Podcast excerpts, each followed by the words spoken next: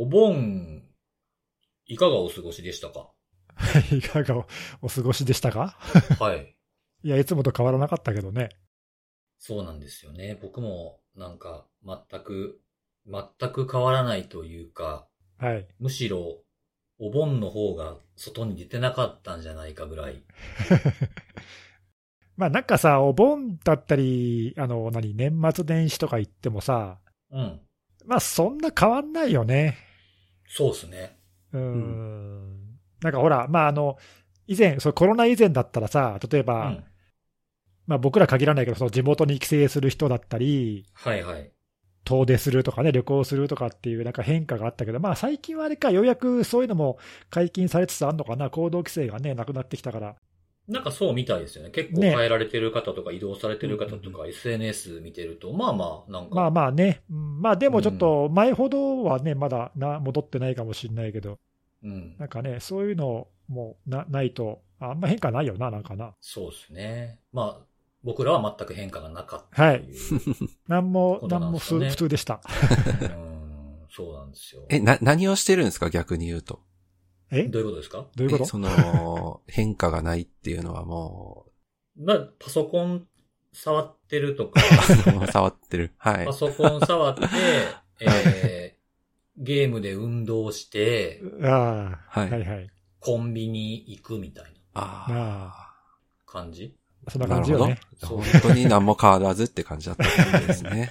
だから、このなんか、この、まあ、お盆に当たるような期間のトピックっていうと、あの、この間、おすすめのあれでね、あの、僕ほら、あの、冷ややっこセット紹介したじゃないですか。はいはいはいはい。ああ、何回か前にね、はいはい。そうそうそう。で、それを、その、結構買って食べてくれた人がリスナーの方にもいて、ええで、僕も、あの、まあ、コンビニに行って買ってはみたいな、たまに売り切れてたりとかしてもしたんですけど、え、辻さんの、その紹介の効果ですか？それもしかして。局所的すぎるでしょ。自分が歩いて行ける距離のコンビニのやつ売り切れるってすごすぎるでしょ、それ。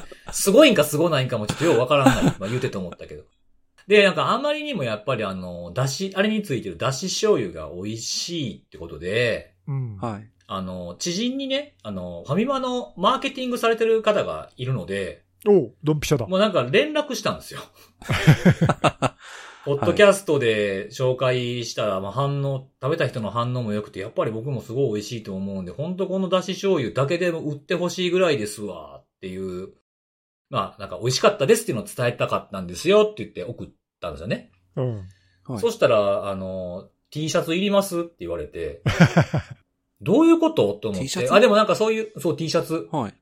いい T シャツできたんですけど送りましょうかって言われて、おうなんやろうと思って、あ、でもなんか、そういう T シャツってほら、売ってなかったりとか、なんか、プレゼント用やったりとかするから、なんか、う嬉しいじゃないですか、そのノベルティってちょっとね。そうだね。うん。そうです、ね。そうそう。ほんで、あの、じゃあ欲しいですって言って、まあ、サイズ言って送ってもらったら、あのーなんていうの胸のところに、ファミカラって書いてあって、うん。せ、背中にファミマの、その、ファミ、まあ、唐揚げなんですけど、唐揚げを紹介する1個いくらみたいなの書いてあるのが、デカデカと背中にプリントされてる T シャツが送られてきたんですよ。おもろ。え、これ、案案件？案件じゃないよ。案件じゃない。案件じゃない。なんか、醤油美味しか、だし醤油美味しいって言ったら T シャツ、しかもファミからのん来るんやみたいなので、ちょっとおもろおもろいなと思って、おもろ。えーそれおもろいね。えーなんかお盆の中でいっちゃおもろかったトピックです、僕の。それはちょっと来て、ローソンいいかな？あ、それか。ローソン、あ、そうか、逆にね、逆にね。そうそう。それ来確かにて確かに、ローソンとかセブン、セブンとか、あと、ポプラとか。ね。そう、遠征しな、遠征。変な顔されるでしょうね。そんなんね。唐揚げくんください言うてね。怖いなそれはそれでなうん、そんなね、そんなことが一番楽しかったかなよかったねぐらいですかね。うんはい。で、お便りが来ております。は。はいいはい。ありがとうございます。今日はですね、質問のお便りが一つ来ておりまして、うん。質問。はい。あの、そうそうそう。えっと、会社の先輩のおすすめで、あれを聞き始めたリサーチャー1年生ですと。おー、素晴らしうんい。素晴らしいですね、はいリサーチャーって言葉もなんか、なんかね、定着してきたんですかね、こういう言葉はね。はい。で、先日受けたオシントの講義の中で、情報収集術の参考情報として、ネギスさんと看護さんのブログ記事が紹介されていました。うわー懐かしい。昔のやつだ、それ。そうそうちなみにあのはい。そう、URL、これあの、お便りで URL も貼ってあったんですけど、えっと、ネギスさんの方は2011年ですね。そんな昔だ。ヒオログの方、看護さんの方は2013年のやつで、まあどちらも約10年前の記事なのですが、えー収集術はあまりお変わりないでしょうか？何かアップデートがありましたら教えていただけるととても嬉しいです。かっこ、辻さんも、かっこ閉じる。はいはいはい。一応気を使っていただいたと。一応、この気遣いがカッコにね含まれている。素晴らしいですね。はい。えーどうですか？あなんか、なんかなんかでもそういうの、あれだね、ちょっとどちらかわかんないけど、局所的に紹介していただいているのは、まあ嬉しいですよね、なんかね、昔の記事だけど。ねうん。ね。なんかこれあれだよね、あの、前にっていうかさ、何年か前にそのリサーチャーズナイトだとか、何回かそのアップデートでちょっとこういうネタ取り上げたことあったよはいはいはいね。なんかこう、うん自分の中でもこういうのを使い始めた、こういうサービスに乗り換えたとか、なんか蓄積してきてこういう見方もするようになったみたいなので、何回かこの手の話はしてますよね。なんかね、そうですねそうそうそう。うん。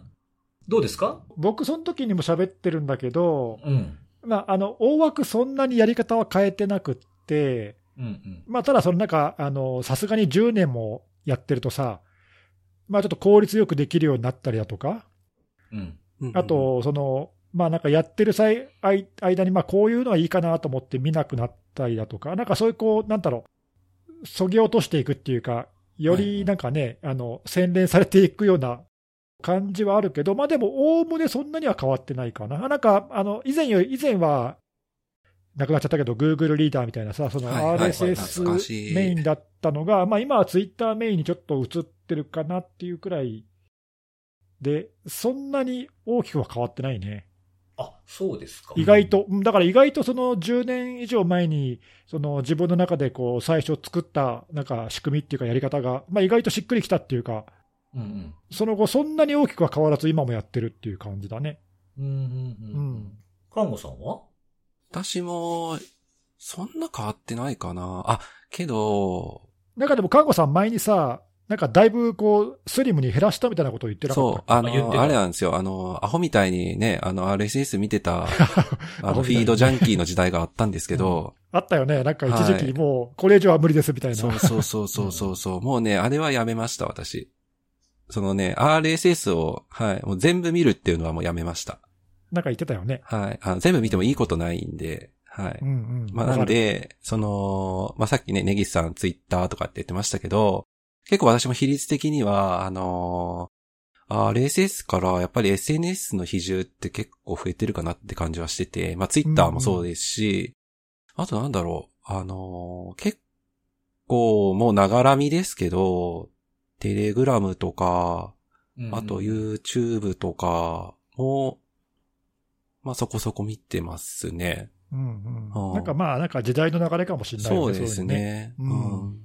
まあ、基本はやっぱりう、んあの、全部見ないっていう方針に大きく変えたっていうところはああるので、なんかね、我々も昔はやれると思ってましたみたいな。はい、もう本当ね、あの、怒ってましたね。はい。若かったね、ちょっとね。あの、ちょっと 本当に、無理でしたね。まあ、限界を知るっていうのはやっぱり大事だと思うんで、どこまでできるかっていう。で、そこ知った上で、他にね、あの、いいアプローチがないかとか、あの、もっといいやり方がないかっていうのを考えるっていうのは全然ありだと思うんで、あの、限界知って、限界にずっと調整し続けるっていうのはあんまり良くないかなと思うんで、まあそこは、実際知った後どうやるかっていうのは多分皆さんご自身の判断かとは思うんですけど、私はちょっとやり方を少し変えてっていうので、今は取り組んでる感じですね。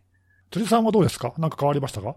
僕は、多分、二人とこういう話をした時にも言ったと思うんですけど、僕多分、お二人を見てるは範囲というか、まあ、量っていうのは少ないのかなと思ってた。まあ、フィードの登録数とかそういう話も前したと思うんですけど、うん。なんか量より質って感じだよね。そうそうそう。で、まあ、その質っていうのもなんか質が高いとかっていうよりも、なんか自分が興味を引くうん。っていう風なところに、まあ、さらに絞り込んだかな。だから、まあ、SNS も、あ、みんなこういうことに関心あるんやとかって、ちょっとしたこうニュースキャッチアップするためにも見ているんですけど、なんか多くの人がわーっとつぶやいてると、逆に自分はそれの把握だけして終わりにしてるって感じ。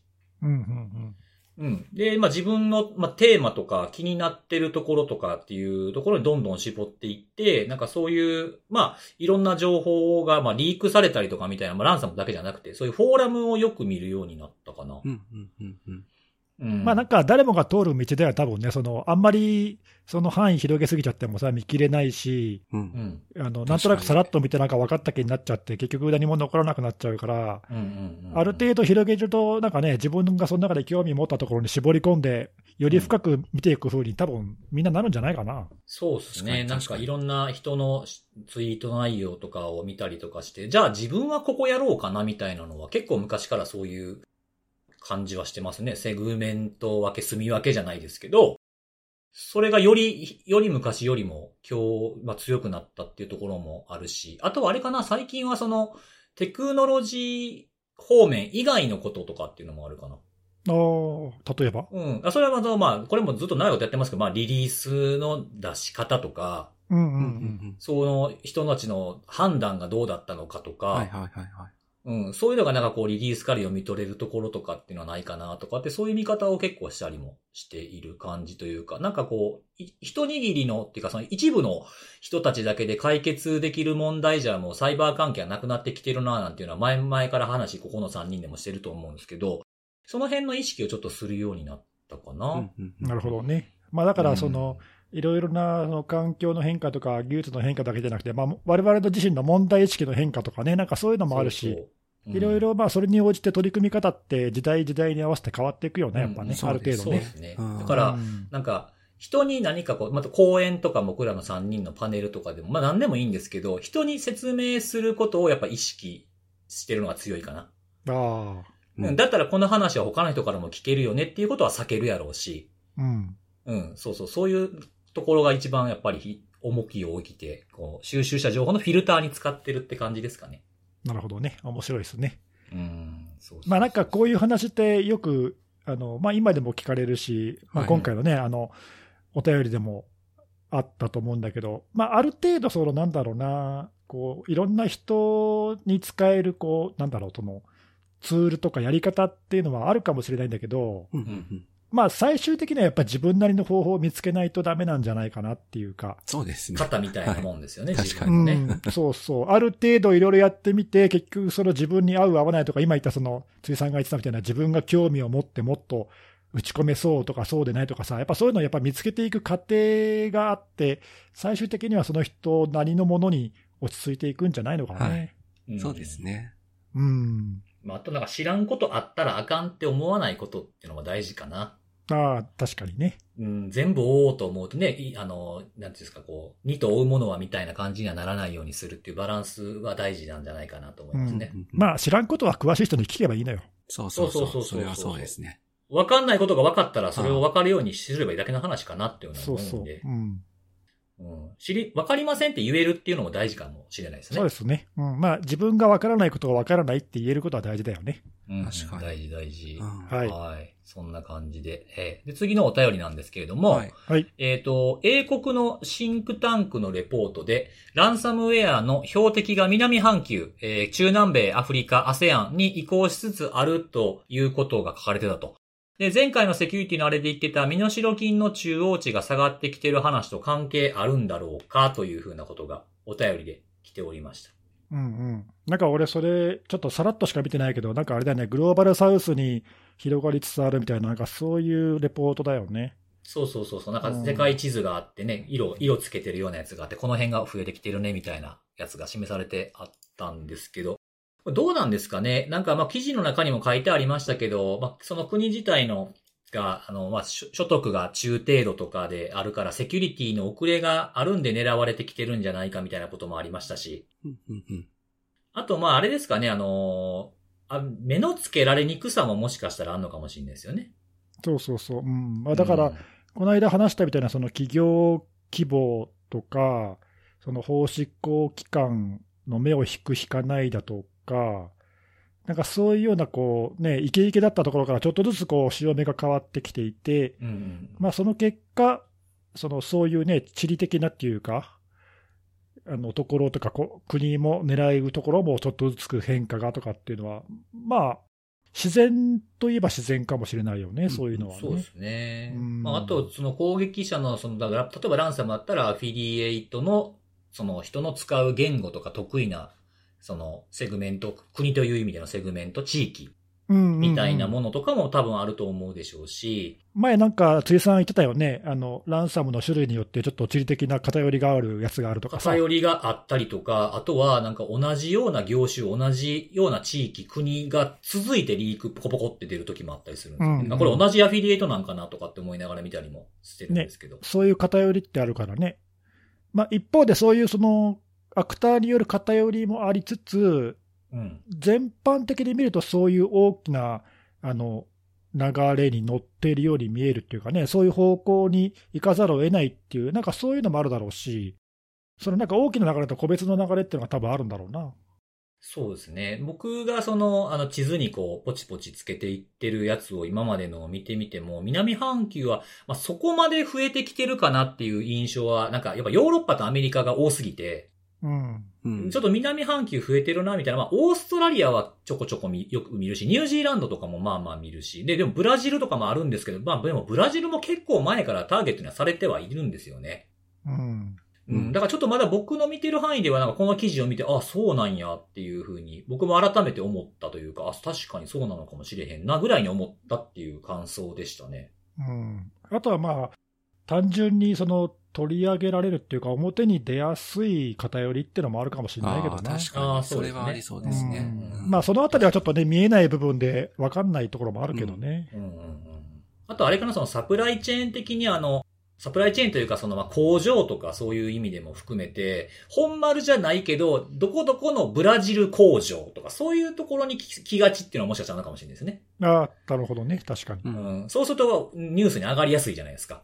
うんうん。そうそう。結構ありますよね。どこどこの工場みたいな。あの、本社があるところじゃないところの工場ってちょこちょこ見ますよね、前から。そうですね。国内企業でもね、国内企業の海外支社とか、海外の子会社とかね、なんかね。うん。ありますね。うんそう。だからまあこれからのもしかすると、そういう潮流として出てきているのかもしれないなっていうぐらいにちょっと気にはしておこうかなと思ってはいますけどね。はい。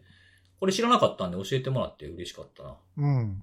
はい。お便りはそんな感じでございます。はい。ありがとうございます。はいありがとといううございます。ことで、えーはい本編、セキュリティのお話をしていこうかと思うんですけれども、はいえー、ネギさんからいきます？今日。おじゃあトップバッター行かせてもらいます。うんお願いします。はいえー今週はですね、えーっと、8月の初めに、えー、 Twilio っていう会社が、まあ、従業員を狙うフィッシング攻撃があって、不正アクセスされましたっていうのを、まあ、公表したっていう事件があったんだけど、えーっと、まあ、詳しくは、あの、 piyokango さんがブログに書いてくれてたんで、えーマジでそちらの記事を、はい。はい、ぜひ読んでいただきたいんですけども、まあ、今日話したい内容はその話じゃなくて、お、うん。違うんですまあ、ちょっね。とそれに関連した話なんだけど、えーでもこの時はね、なんか125の顧客だったかな、に影響が及びましたっていう話が、まあ後で出てきて、うん。で、まあ同じタイミングで、そのクラウドフレアは、いや、うちにも似たようなのあったけど、なんかうちはハードウェアのセキュリティキー使ってたから、はいはい。大丈夫だったぜ、みたいなね、なんかドヤ顔で、なんか、若干なんか、あ そうの、。ネギスさんのなんていうか思いが入ってたコメントで。そう ちょっと出出ちゃったかな？出ちゃった？出てた、出てた。そう。いや、なんかでも俺これ読んでてさ、ななんだ、こう、なんかね、あの、うわ、すげえドヤ顔感出てるな、みたいな感じがしたんだけど、まあでも、ファイドのキー使ってて、フィッシング体制があったからっていう、ちょっとまあ典型的な事例としてね、あの、ううんん。面白いなと思ってさ、僕も。うん、あやっぱりこういうことあるんだなと思ったんだけど、まあ、ちょっとそういう話もあったんだけども、うん。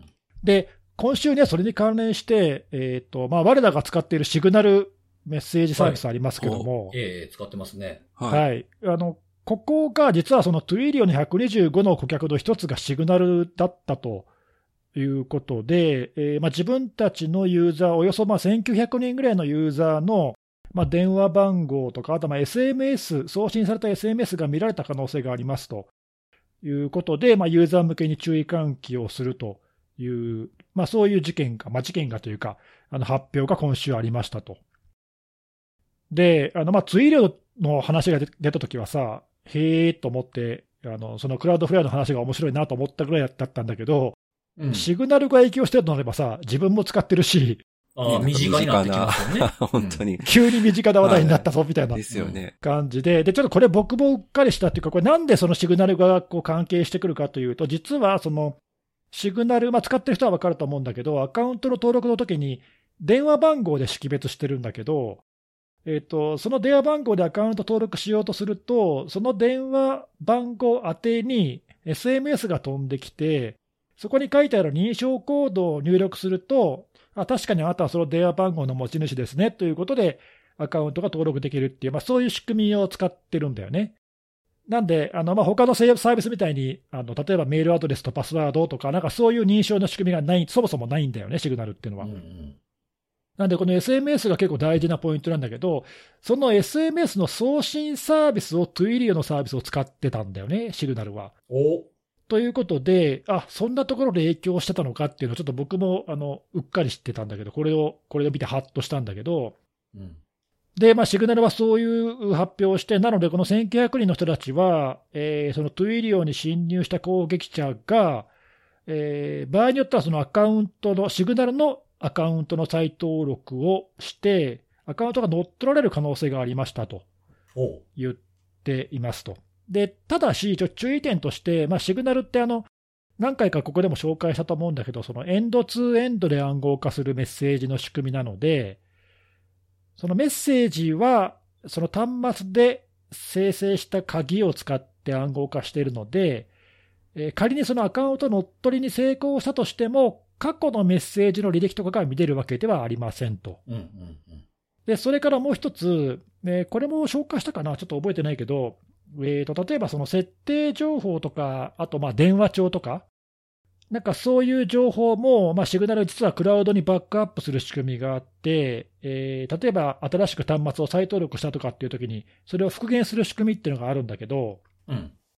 それをやるためには、シグナルピンっていう、まあ、あのピン番号、まあ、パスワードと思ってもらっていいんだけども、定期的に聞いてきよるやつですね。そうそうそう、ね。うん。あのはい。これ、2年前ぐらいに導入された仕組みで、えーそれまでなかったんだけども、安全にクラウドにバックアップするので、あのピンを設定してくださいっていうふうに変わっ仕組みが変わって、でこのピン番号、まあ、あの最低では数字4桁なんだけども、まあ、長くできるんだけど、これが合ってないと、その電話帳とかの情報を復元できないんだよね。なので、まあ、仮に今回、その影響を受けたユーザーがアカウントの乗っ取り被害にあったとしても、できる、攻撃者ができることは、その電話番号を使っている本人になりすまして、えー自分が新しくそのシグナルのメッセージを誰かに送る。うん。うんうんか、あるいはそのその人宛てに送られてきたシグナルのメッセージ、新しく来たメッセージを読むなるほど。ということがまあできるだけですと。いうことなので、まあ、過去の情報には一切アクセスができませんということで、まあ、やや影響は限定的なのかなと。そうですね。うんうんはいまあ、そういう影響がありますよと。で、えーまあ、シグナルはそういう発表をしましたと。で、まあ、そのに加えて、えーその1900人影響があったかもしれないっていう中で、まあ、実際になんか攻撃者が、あのなんかその探してた電話番号っていうのは、その1900人の中の、実は3つの電話番号でしたと言ってて、まあ、なので、その、 Twilio に不正アクセスをして、まあ、 Signal の1900人分のアカウントの情報を見ることはできたんだけど、実際に攻撃者が見つけようとしたのはなんか3つだけだったらしくて、み、え、み、え1900の中から3つを攻撃者が探していた。そうそう、そうそう、実際に検索して、はい。何かしようとしたのはなんか3つの電話番号でしたって言ってんだよね。その3つってまさか僕ら3人ですか？あもしかして、もしかして。まあその可能性もあるよね。ないわけじゃないよね。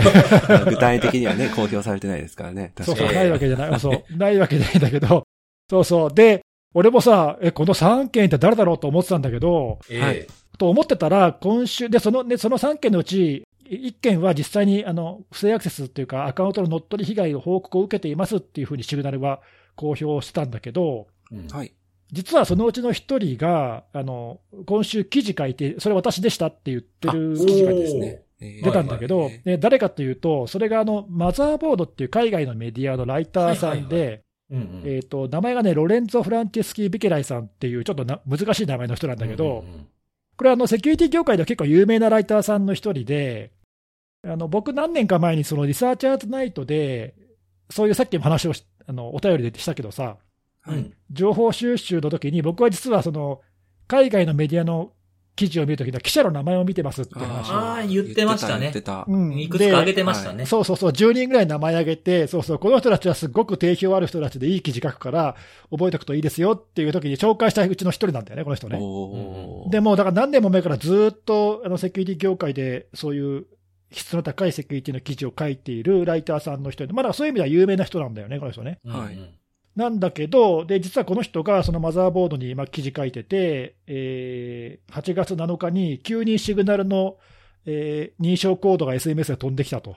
うんうんで、これはなんかおかしいぞって、まあ、さすがにね、あの、プロのライターさんだからさ、おかしいぞって気づいて、まあ、あちこちちょっと連絡をして、 Signal にも問い合わせをしたとかいろいろしたんだけど、この時点では Signal も Twilio もそのセキュリティの事件を公表してなかったんで、まあ、あの、情報公開がされなかったから、何が原因かよく分かんなかったんだけど、まあでも怪しいってことで気をつけていたらしいのね。うんうん。なんだけど、まあ、あの、まあ、忙しかったのかなんだか分かんないけど、端末すぐに使えなかったんで、最終的に13時間経ってから、自分の Signal のアカウントを再登録しましたとうん。言っていて、なんでその攻撃者がやったと思われるその認証コードが飛んできたっていうやつ、まあ、それは Twilio にアクセスしている攻撃者は、その SMS のコードを読める立場にあったわけなそので、そっか。おーそうか。それを使って、そのこのライターさんの電話番号で、おそらく自分の端末で Signal のアカウントをセットアップをしたんだよね、多分。再認証みたいなね。そう。そう、ですねアカウントの登録を再登録をして、で、13時間後にこのご本人がもう一回それを取り戻すまでの間は、乗っ取られてた可能性があるんだよねなる。ほど。うんうん。、で、あの、まあ、この人この記事で、その時間にもし僕の電話番号とやり取りをしてたら気をつけてくださいと、そういう人がいたら教えてくださいっていうふうにまあ呼びかけてるんだけど、まあ、そういう乗っ取りがありましたということを言っていますと。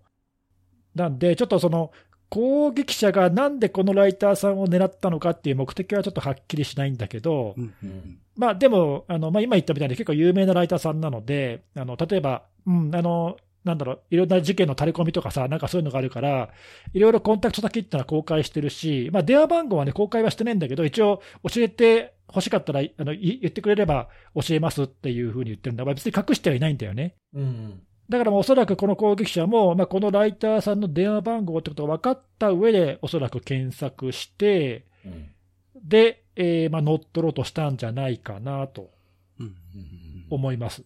ただ、まあその後実際にそれで使ってどういうやり取りをしたかとか、そこははっきりしないんだけど、はいはい。まあ、幸いね、あの1日かかからずに取り戻せたから、まあ、そんなに被害はおそらくなかったんだと思うんだけど、うんうんまあそういうことがありましたねと。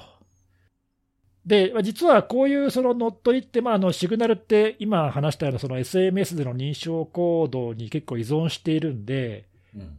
まあ、起こりうるっちゃ起こりうる話なんだよね。うんまあ、これ以外にも例えば SIM スワップとかさ、そうですね。はいはいはい。ね、そうそう、電話番号乗っ取られたらこれやばいっていうのは、まあ、当然誰もが思いつくんで、なんで一応、そのシグナルはこういうのを防ぐ仕組みとして、もともとレジストレーションロックっていう機能を用意してて、うん。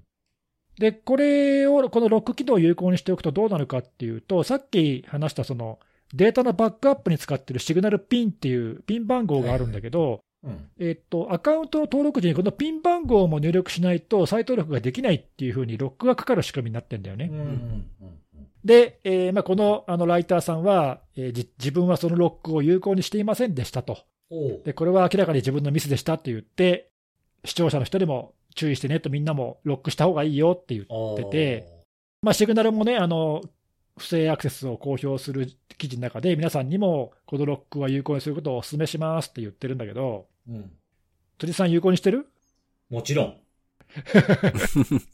やし、僕あの、ピンリマインダーもオンのままにしてるし。お素晴らしい。あれ、はい時々聞い聞いてくるんだよね、あれね。しょ そうそう、あの、覚えてますかみたいな感じで聞いてくるじゃないですか。それもオンにして、これ、これなんや？あれこれ、最、途中でついた機能ですよね、これ、ピンの。あそう、それだからその今言ったその2年前にバックアップの機能がついて、ピンっていうのが出た時から始まったそう機そうそう。能ですね。で何回も聞いてくるから、これ設定でオフにできたりするのかなって見たときに、登録ロックっていう、僕日本語で使ってるから登録ロックって書いてあるんですけど、うんうんうん。それをオンにしてある。そうですね、そうそう。うんで、まあ、これ一応その諸刃の剣っていうか、うん。あの、今のそのピンの確認を聞いてくるっていう機能はまあオフにできるし、はい。レジストレーションロックも、まあ、有効にも無効にもユーザーができるんだけど、はい。はい。仮にこれ有効にして、えっ、と、ピン番号も忘れちゃうと、ロックかかっちゃって、え誰も、だから再登録できなくなっちゃうんだよえ。ね。そうなんですよ。そうか。救済手段がないんですね。そうそうそう。そっかそっかなので、で、それだと困るんで、一応ね、このロック機能は、有効期間1週間経つと確か無効になるんだよね。だから。うんうん。なんで、えっ、と、再登録しようと思って、できないピン番号忘れましたってなると、うん。1週間経つと確かロックが解除されるんじゃなかったかな。なんかそういう一応救済措置は入ってるんだけど、うん。すぐに登録したいと思っても登録できなくなっちゃうんだよね。はい。はいはいはい。まあなんかそういう機能があって、まあこれをちゃんと有効にしましょうねと。まあそういうあの記事が出ていましたということで、えーまあ今日紹介したい内容はそういうことなんだけど、ちょっとこれ、その読んでね、僕、いろいろハッとしたことがあって、まあ一つはその、はい。今回のケースってちょっとその攻撃者の目的がなんかよく分かんなかったんだけど、うん。まあなんかもしかしたらそのトゥイリを狙った人は、そのサービスプロバイダー、そのボイスメッセージとかさ、SMS とかのメッセージサービスプロバイダーとしての Twilio を狙った可能性が高いのかなというか、うんうんうんその Twilio の顧客の先にいるユーザーを狙最初から狙ってたんではないかと。うんうんひょっとしたらね、今回のケースを見ると。というところがちょっとおっと思ったっていうか、 Twilio そのものが別にターゲットじゃなかったんだな、ひょっとしたらってあいう。あ。はい。その先に目的があったと。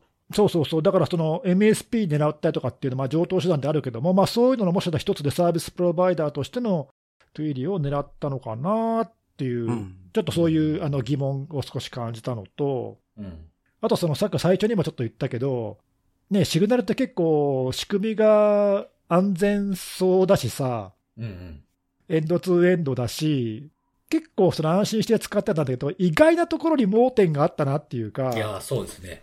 うん、あこんな外部サービスに依存してたんだっていうのを改めてちょっと思い知らされたというか、うん。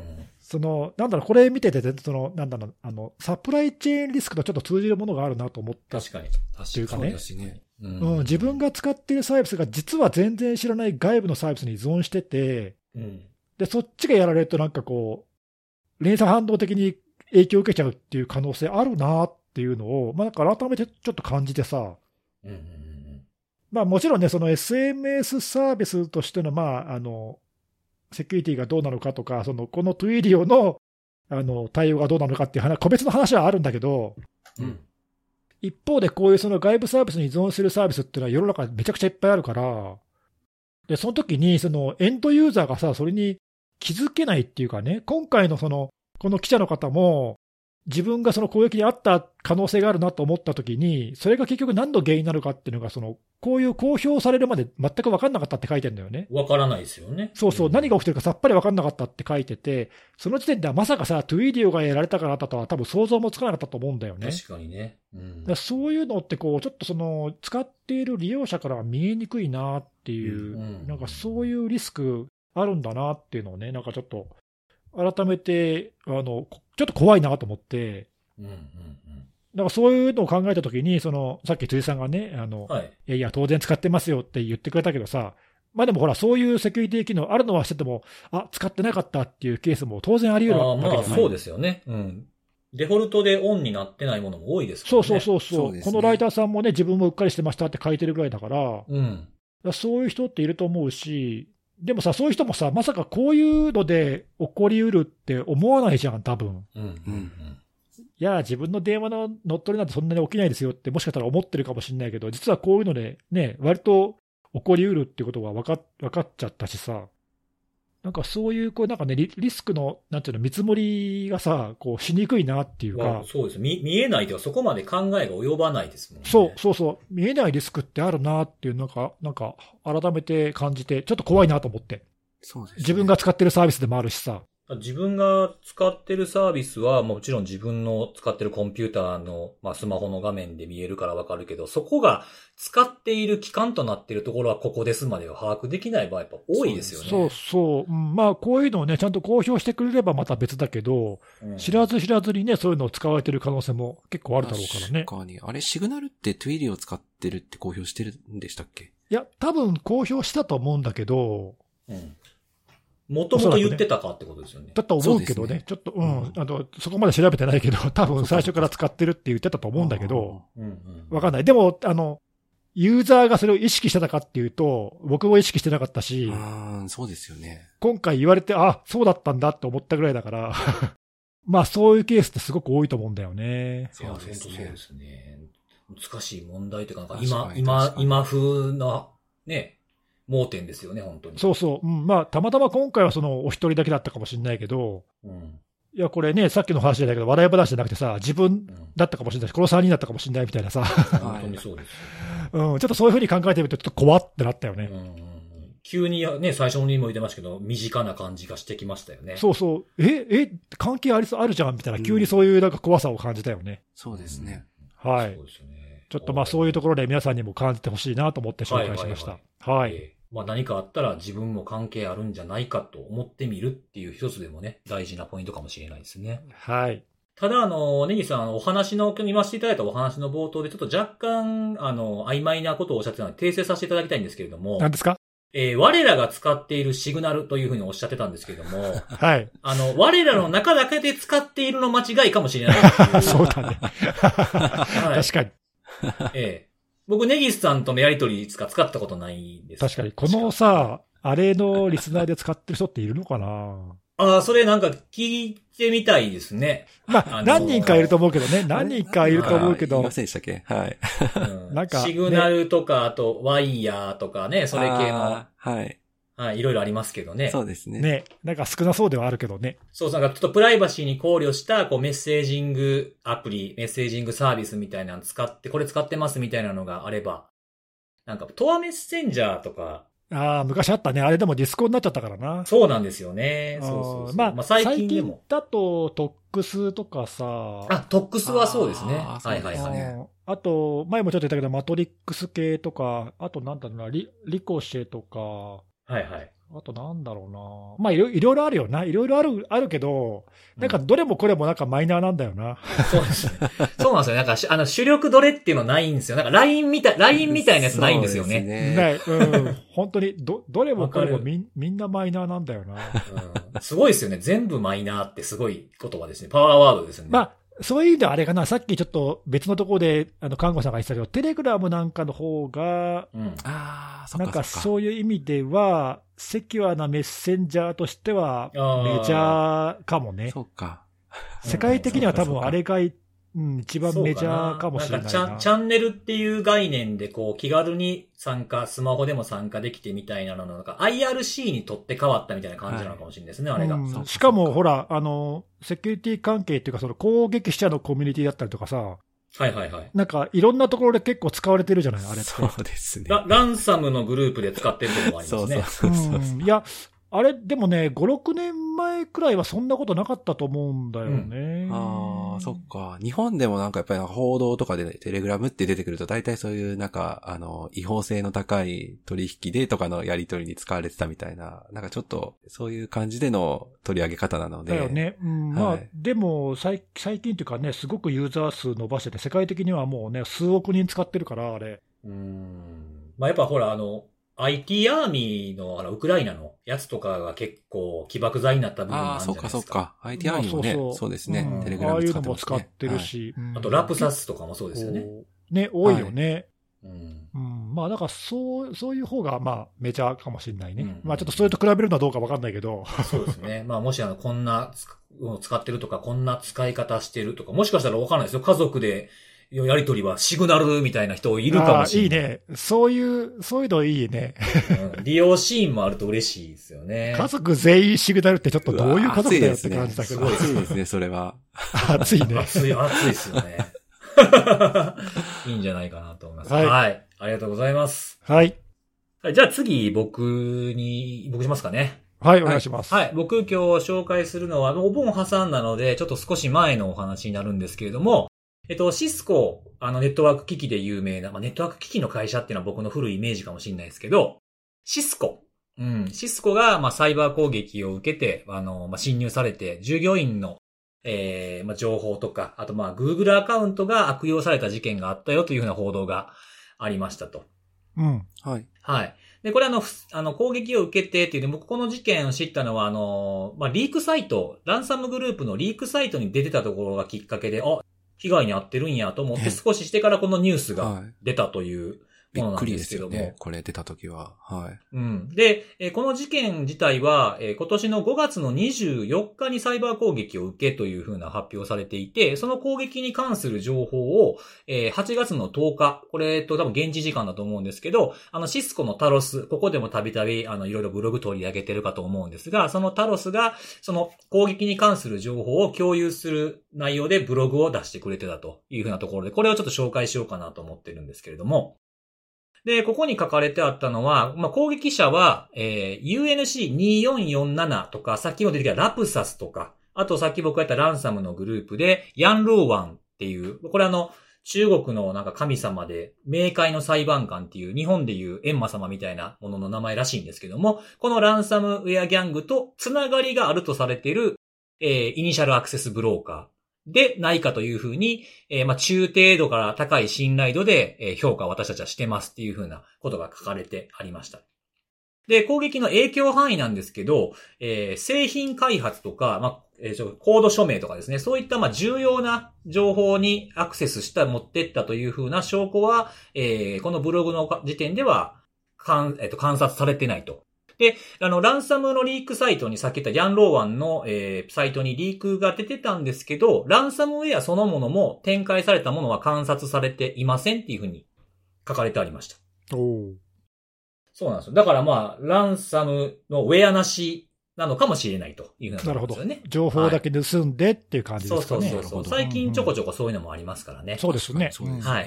で、この一番興味深かったのは、どういう風にこう一番初め入ってきたのかっていう、まあ初期ベクトル、初期ベクターのところなんですけども、はい。まあ結果的にはシスコ VPN のアクセスに成功して中に入り込んできましたという風なものでした。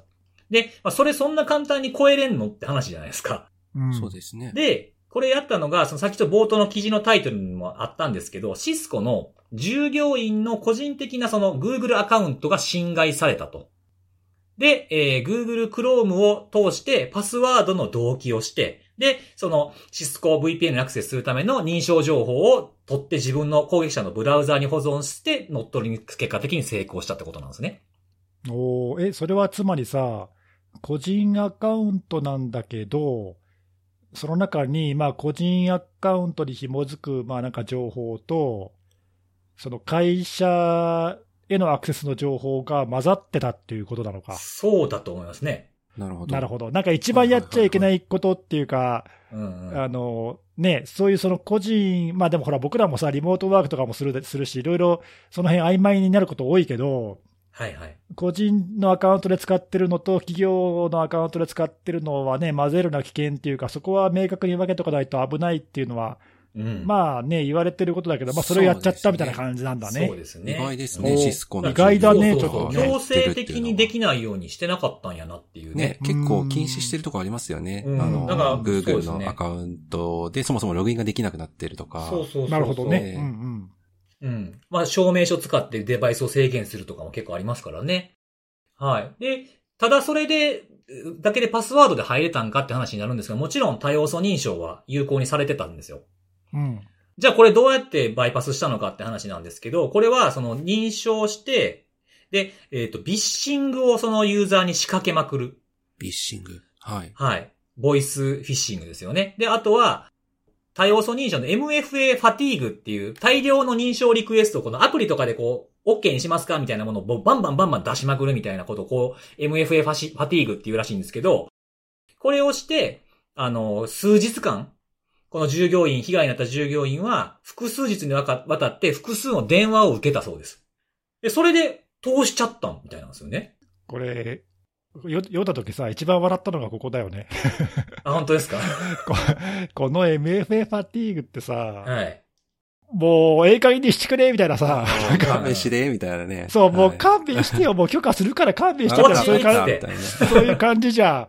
え、これほん、本当にこうなのかな？ちょっとい。や、そうですね。一瞬ちょっと、これって、うんなんか僕もここちょっとね、疑問が残ったんですよ。疑問っていうか、なんか、うーんって思ったとこなんですよね。こんなにいっぱい来たら、管理者に連絡したりとか、そうそうそうそうそう。なんかアクション起こすかなと思ったんですけど、うん、いや、なんかね、なんかちょっとこれもしかしたら、こう、詳しいことをなんとなく曖昧に書いてる可能性もあるよね。はいはいなんかあの、はいすごく、あの、僕の完全な憶測邪推なんですけど、そのメッセージの中に何かそそのかすようなことが書かれてたんじゃない、言われてたんじゃないかとか、ちょっと考えちゃいましたよね。うん、なんか単純にバンバン来ただけでさ、うん。もうやめて勘弁してって言って許可したりするかなっていうか。うん、まあ、普通通知オフにしたりとかすれば済む話だしわかんないけどねまあわかんないけどねちょっとわかんないですけどね。はいはいはい。かんないまあ、ちょっと、ちょっとなんか違和感を覚えたとこでもあります、僕も。そうだね。ちょっとクスッとしちゃったよ、これ。確かに。ちなみにあの、ごめんなさい。侵害された、その Google のアカウントが取られちゃったっていうのは、これ一人だけなんですかね？ああ、どうなんですかね。ね。なんか、うん。ざっと見た感じなんか、個人一人だけだったかどうかっていうのは、うんうんうん。書かれてなかったようなそうですね。気はしつつも、従業員としか書いてないですよね。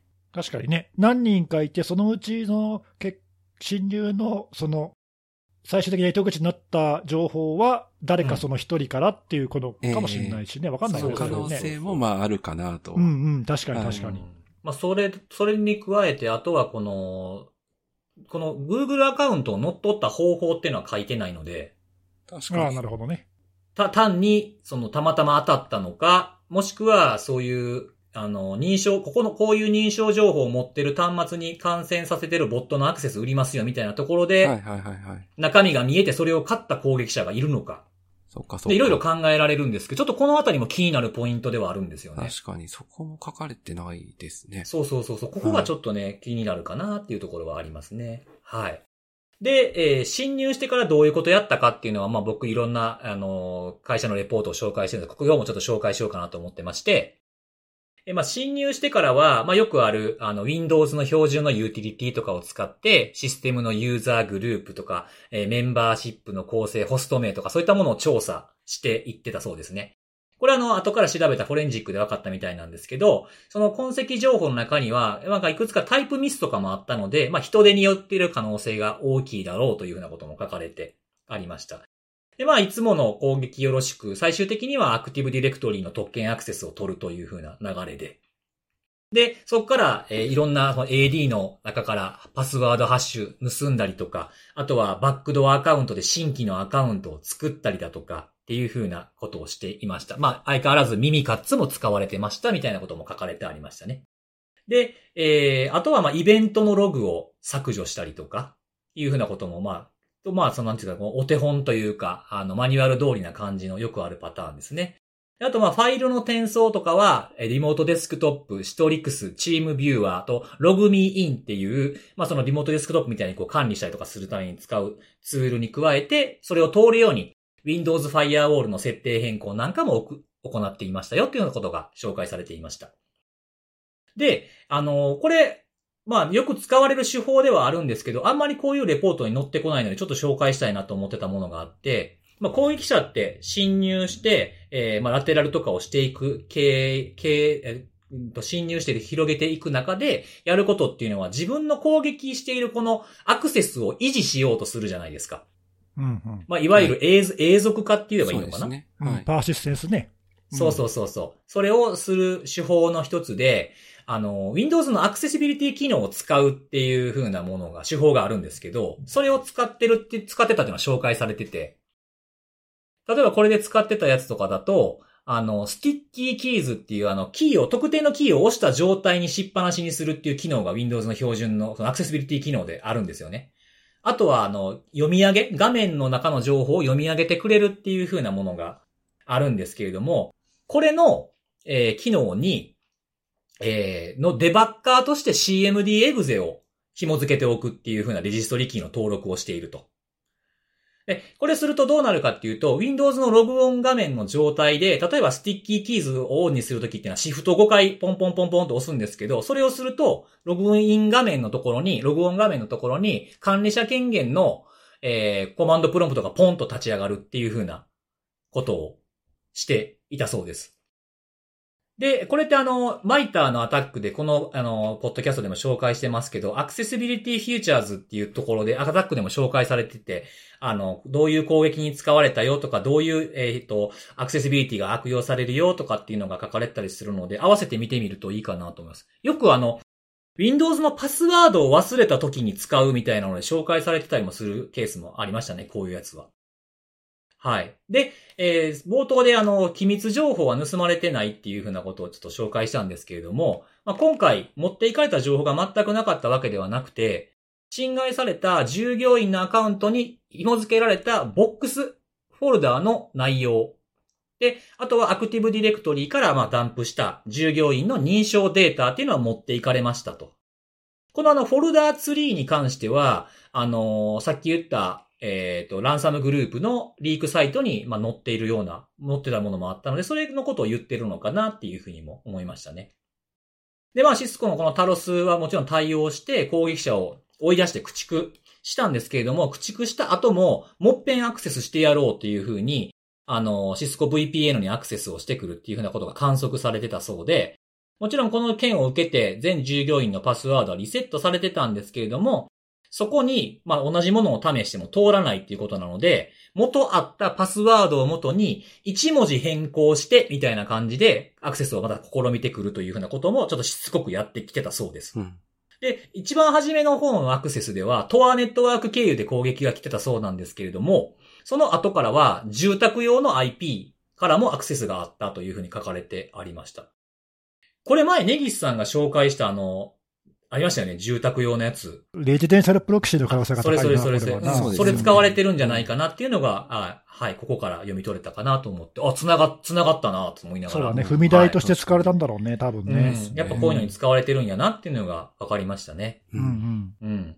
で、まあ、あとはこういった内容、まあ、もっと詳しくいっぱい書かれてあるので見ていただければいいかなと思うんですけれども、あの、まあ、対応と推奨事項、まあ、こういうことしましょうね、みたいなこといっぱいえー、書かれてありました。あの、新しいデバイスから、あの、知らない場所から、え使ってきてる、えのやつを、イベントとかをちゃんと見つけましょうとか、あとはラテラルされるんで、クライアントログを集中管理して分かるようにしましょうとか、バックアップテストしましょうとか、いろんなことが書かれてあったんですけど、僕がこの対応と推奨事項で一番、まあ、気になったというところは、あの、ユーザー教育がやっぱ大事ですってことが書かれてあって、ただ、あの、サポート担当者がユーザーに連絡する正当な方法、正しい方法をちゃんと従業員に連絡できるようにしときましょうと。そういうふうなあの連絡体制をちゃんとあの浸透させておくことが大事です。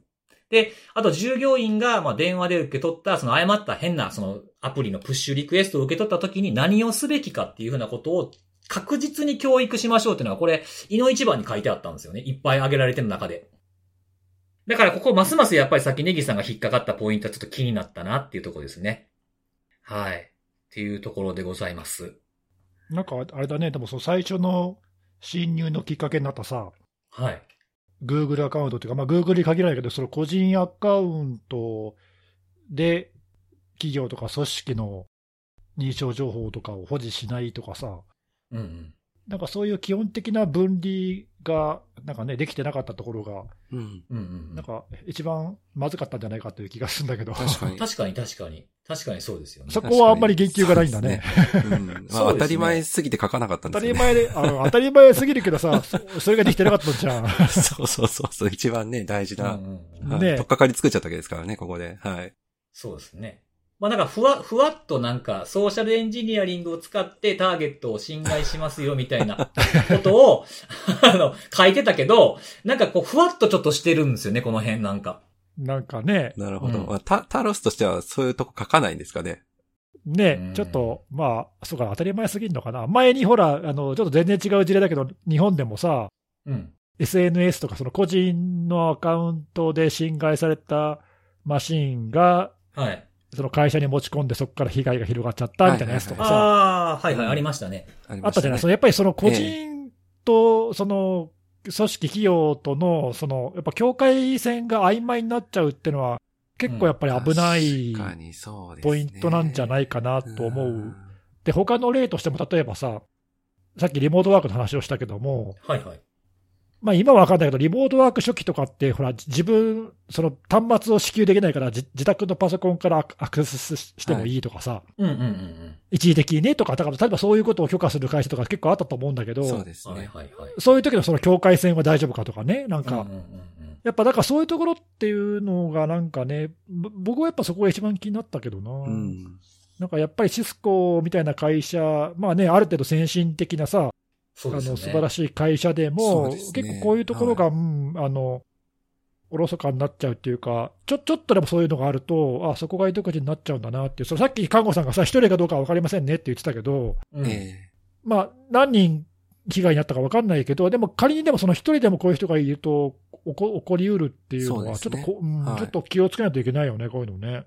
まあちょっと僕はやっぱりその、さっき途中で言いましたけど、一番初めのこのアカウント、どうやって侵害したんかなっていうのは結構興味あるな。えうん。そうだね、なんだろうね、単純なフィッシングとか、なんだろう。ん。なんなんだろうね。なんでやられたんだろうねなんでしょ最初はね。まあ、Google のね、うん。アカウントだってちゃんと使えば、あの、設定をしていれば、あの、それこそ多要素認証であるとか、使えるわけですから、そうそね、どうやってアカウントが、まあ、乗っ取られてしまったのかっていうところも、まあ分かっているんだったら出してほしいなっていうのはありますね。単純な手口口だったのか、なんか非常に高度な、なんかそうですね、ね。うんはい洗練された手口だったのか分かんないけど確、かに、確そうかに。ですね。なんかそれがあるとなんかね、個々のい一般ユーザーに当たるような、まあ僕たちも普段そういうような使い方してるわけですけど、個人個人が気をつけるところもそこはね、あれば、こあ、そういうことなんやっていうふうにきっかけになりますからね。そうね。ですね。うん、あとこれ、その、何、まあ、ここを読んだだけじゃ分かんないけどさ、はい。まあ、たまたまシスコだったのかな、これ。そう、それ僕もも気になるそう、だからそのさっき言ったのが、そのシスコの認証情報を持ってるボットとかって買おうと思えば探せば買えるじゃないですか。ね、どっちなんだろうね。うんねえ、うん本当こう、アクターがさ、その、IAB の可能性があるっていうことだとすると、うん。まあ、シスコだったら結構なんかね、高値で売れそうな感じもうん。うんあるから、最初からそれを狙ってたのか、まあ、数打ち当たられたまたま当たったところがシスコの社員だったのか、わかんないよね。なんかね、どっちなんだろうね。そうですね。なんかそういう、どういう認証情報がを持ってる端末かみたいなもので、その検索で、そういうサービス名で検索できるサービスとかもあるんですよね、見てるとね。うんうんそこにシスコって、まあなんか、なんか出てくる内容で検索したのか、たまたまなのか、どっちか、気になるとこですよね。この、ね、侵害を受けたその個人の方のコンピューターがどういう状態だったのかっていうのも知りたいですよね、そうなってくると。ね。なんかそのあたり、こう、いろいろ疑問が湧いてくるな。ね、なんかこう、 information stealer 系の何かが見つかったとかね、例えばね。うんそうそう。そういう可能性もあるよね。ありますあります。うん。ちょっとなんか気になる確かに。えーやつでしたね。続報的なのがね、あればいいですね。そうそうそうそう。もはいうん。まあ攻撃手法的には、あの、きちんとこう、 ATT&CK の、あの、マッピングとかもしてくれるんで、あ、こういう攻撃やったんやって、対策はこんななんやとかっていうので、合わせて照らし合わせて見てみても、あの、すごい勉強になるんじゃないかなと思いましたので、ぜひ、元記事を、なんかあの、ちょっと訳したやつみたいなのが日本語版でも出てるので、そちらで読んだ方がもしかしたら読みやすいかもしれないです。うんうん。まあ、でもあれだよね、あの、ちょっと最後にさ、あの、はいちょっとなんかその今、だいぶ疑問に思うとか、ちょっとこの辺はっきりわかんないなとか、そういうことを、ちょっとネガティブなことも言ったけど、はいはい。あの僕でも最初に読んだ感、最初の思った感想は、うん。自分自身が侵害事件を受けた、不正アクセスがされたときに、うん。はい。その自分たちが専門チームを持ってると、こういう情報がすぐ出てくるんだなっていうのが、うんうんうんあの、すげえなと思ってさ、うん。うんうんうんうん。まあ、すぐ出てくるっていうか、まあ、多少ね、期間はあって、そのいろいろフォレンジック調査なりなんなり、かなりの調査をやった結果だとは思うけそうど、いや、でもここまでのその詳しい攻撃者のさ、うん。内部に入ってからの情報、その初期侵入のところはちょっと若干曖昧に書いてる可能性もあるけど、はいはいはい。え中に入ってからのその細かい動きっていうのを、やっぱささすがだなと思ったよね。あそうですねそうですうんね。だからそれをその外部へ頼まなくても自分たちでできるっていうところが強みだよね、やっぱね。そうそうそうそう内政で全部でやれちゃうわけですね。そうそうそうですねさすがだなと思った。うん。いろんなこの攻撃の流れをな過去とかコンティとかロックビットとかいろんな攻撃の流れのレポート紹介しましたけど、まあ、一番詳しいですよね。ねさすがタロスだなと思ったね。うんなんか使ってるツール名とかもそうやし、実行されたコマンドの例とかもきちんと残してるし、多分なんか普通のところだ、普通っておかしいですけど、他のところで省いてるようなことも結構細かく載せてるんだと思うんですよ。この、さっきのアクセシビリティ機能を使うやつとかも、うんああ、そうよかも、ね。く使われてると思うけど、ここまであんま書く、まあ、書く必要もないのかなっていうところもあって、うんうん。はい。そうそう、ここまで載せるってあんまりない例なんじゃないかなと思ってたんで、そのネギスさんおっしゃるみたいな、本当さすがに、さすがやなっていう感じはしましたね。ねそうそう、自分たちとね、同じじ被害に遭わないようにっていう、なんかさ、そういううんうん。意志が感じられるっていうか、そうですね。うん、あの、ただそのやられただけじゃ済まないぞっていうかさ、ちゃんとこういう情報共有をして、ちゃんと注意喚起を流してっていうところができるっていうのは、りすごいよね。そうですね、きちんとしてるなと思いました、すうんごく。思いましたね。リークサイトに載った日と、まあ一両日中に出してるんですよね、この情報って。そうそうそう、早い、早いです、早いです。はい。まああの、前々からもしかしたら準備してたのかもしれないですけど、そうですね。ええとか、まあ、内部の報告用資料とかをちょっとこう、いいじって出したっていうのもあるかもしれないですけど、まあ、それでもね、なかなか出さないとこもありますしね、ここまで書かへん方がいいんちゃうかとかいう議論もね、組織内ではあるでしょうから、それでここに出すっていうのは、評価は、僕の中では高いし、すごく読み応えがあるなと、思いましたね。はい。そんな感じでございました。はい。はい。はーい。ちゅうことで、あまあまあ、ええ時間ですね。はい。じゃあ、今日も、あの、セキュリティのお話もしたということで、えー最後におすすめのあれを紹介して終わろうかなと思うんですけど、はい。今日紹介するのはですね、またあの、食べ物というか飲み物を紹介しようかと思いましてあれ、前回も飲み物じゃなかったっけ？前回何でしたっけ？前回サイダーじゃなかった？前回サイダーでしたっけ？うん。あの、オリオンサイダー。オリオンサイイダー。あ、前回がオリオンサイダーでしたっけ？あ、そっかそっかそうですね。そうです。はい。もう、うん水分取るんですよ、結構。まあまあね、今はね。うんはい。今はね、特に気をつけて撮った方がいいはい。です、ね。今週は？はい。で、今日紹介するのはですね、あの、サントリーのウーロン茶あるじゃないですか。おー昔からあるやつ。そうそうそうそうそう。それの、サントリーのウーロン茶ブランドから出た、初めての、これ、優糖茶って読むんですかね。ある糖、お茶。まあ、糖、甘みの糖ですね。で、サントリーカチャっていうカチャやつで、あの、果物の、え？カチャカチャっていう、カチャい言い方これなんかどうかわかんないですけど、はいカチャってなんか可愛いが。かわいいね。カチャ、カチャ。そうそうそうそう。カチャ。そう、あのー果物の、果物の葉に、あのーお茶の茶でカチャという。カチャだ。はい。はい。そう。えで、あの。白桃が入ってるんですよ、これ。本当だ。おあ、それは絶対美味しいやつだよ。そうなんですよ。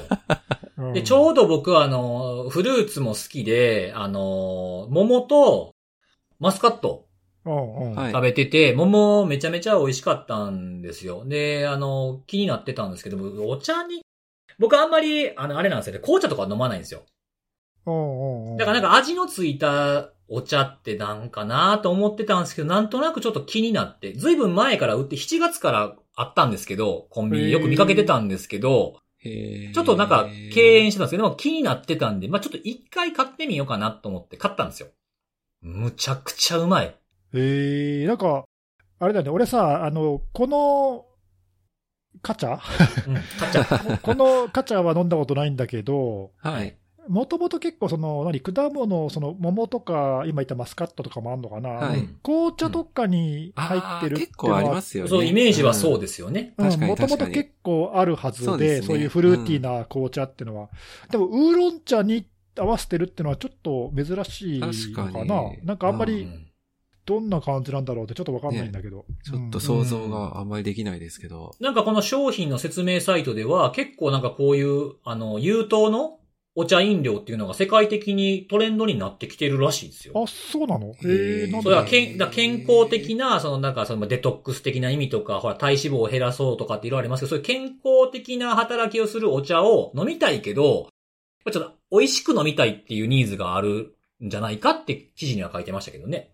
なるほど。ちょっとした味変でっていう感じかな。そうそうそうそうそう。へえ。で、まあ、桃そのものもそうですけど、やっぱ匂いがしっかりしてるじゃないですか。口の中に入れた時のこう、ね、鼻に抜ける風味とかいいじゃないですか。ね。うんんそうそうそう。それを結構再現できてるというか、まあ入ってるんですけど、へえ。そう。あの、無果汁ではないんですよね、確かね。うん。あの、無果汁って書いてると、たまにあの、ピール、皮を使ってるだけっていう場合もあったりするんで。あ、はいはい。はい。でも、見てみたら、まあ、ちゃんと果汁入ってるみたいなこと書いてたんで。おあ、確かに果汁1%って書いてある。そうそうそうそうそう。まあ、この1%が結構効いてるんですよ。へえ。多分 そうそうそう。だから、まあ、ちょっとこれ扱われ始めたのが、なんか発売が、あの、先月の12日で1ヶ月以上経ってるんで、まあ、ちょっと見かけたら買ってみても、いつなくなるかわかりませんからね、こういうコンビニとかでよく売られてるものって。気づかなかった。なんかちょっと、さっぱり、でもフルーティーで味はしっかりみたいな感じで、うん美味しそうだね。なんかね。はいそうそうそうそう。イメただのイメージだけどさ。うん。いや、これすごい良かったですね。へえ。えうん。ぜひ、あの、コンビニに行った際には。ー、はい。なんかさ、あの、毎回思うけどさ、はい。こういうその、何？新新商品っていうか、でも、うん。お美味しい飲み物とかさ、は食べ物もそうだけど、見つけるのうまいよね、なんか。僕ですか？はいいや、その、もちろんこういうおすすめのあれでおすすめししようってのもあるとは思うんだけど、はい、はい。それは別にしてさ、うん。なんかこういうのもこう見つけ出すのうまいなと思って。ああ、なんというかね、こう、出会ってしまうんですよね。な、何うまいこと言ってんの？なんか、かそういう、そういうことを聞きたいんじゃないんだよ。あ、そういうことじゃないですか。そういうことじゃない。出会ってしまったんですよね、みたいな。なんかそう、そう、そうじゃない。いや、なんていうんですかね、こう、え？まあ、向こうから寄ってきてるところもあるかもしれない。それも違うんだけどさ。あ違う。なんですかね、よ、なんかたまたま、たまたまなんですけどね。ね、いや、でも、えねう、んなんかそういうの、うわ、うまい、うまいなと思ってさ。ーあとまあほら。ちょっと気になったらすぐ試してみるっていうフットワークの軽さもあると思うんだけど、あ確かにそれは大きい。なんかいろんな物事でもそうかもしれないですね。ちょっと試しにみたいな結構多いかな。とりあえずちょっと試してみたらすげえ良かったみたいなさ、なんかそういうのはやっぱり試してみないと分かんないもんな。うーん。まあだから今までも、ああかんやつもあありましたよ、今までいろいろ。これはちょっとちゃうな、みたいな。あかんやつはお勧めしてないから分かんないけどそうな。あかんやつは進めてないですけど、やっぱりこう。とも出会ってしまってるんですね。そうですね。はい。うん。まあみんな俺が俺がで来るんでしょうね。どっちも引き寄せちゃうんだな。そうそうそうそうそうそうああなるほど。そそうっかそっかなんです。よ。いっぱいの、いっぱいの失敗があるということですよ。ごめんごめん。いいいいとこしか見てなかった俺。ごめんごめんごめん。うんそうなんですよ。そうかそうか。本当に。そんな感じですよ、僕いや、でもこれなかなか良さそうですね。ね。そうですね。そうですね。おすすめじゃないあれってできたらいいけど、なんかすごいネガティブやからさ、なんか怒られそうやしさ、なんかやめとこうと思って。確かに、それはあんまり重要ないかもね。うん、そうです、そうです。まあ、いつかね、あの、オフラインで何かイベントやるときにはこれやばかったな、みたいなことを 言っえ、オフラインならいいのかもしれないですけれども、まあちょっとここではさすがにっていう、はい。はい、感じでございます。というところで、はい、今週は以上ですかね。はい。じゃあ、来週はもうお休みしないと思うんで、はい、また来週からのお楽しみです。バイバイ。バイバーイ。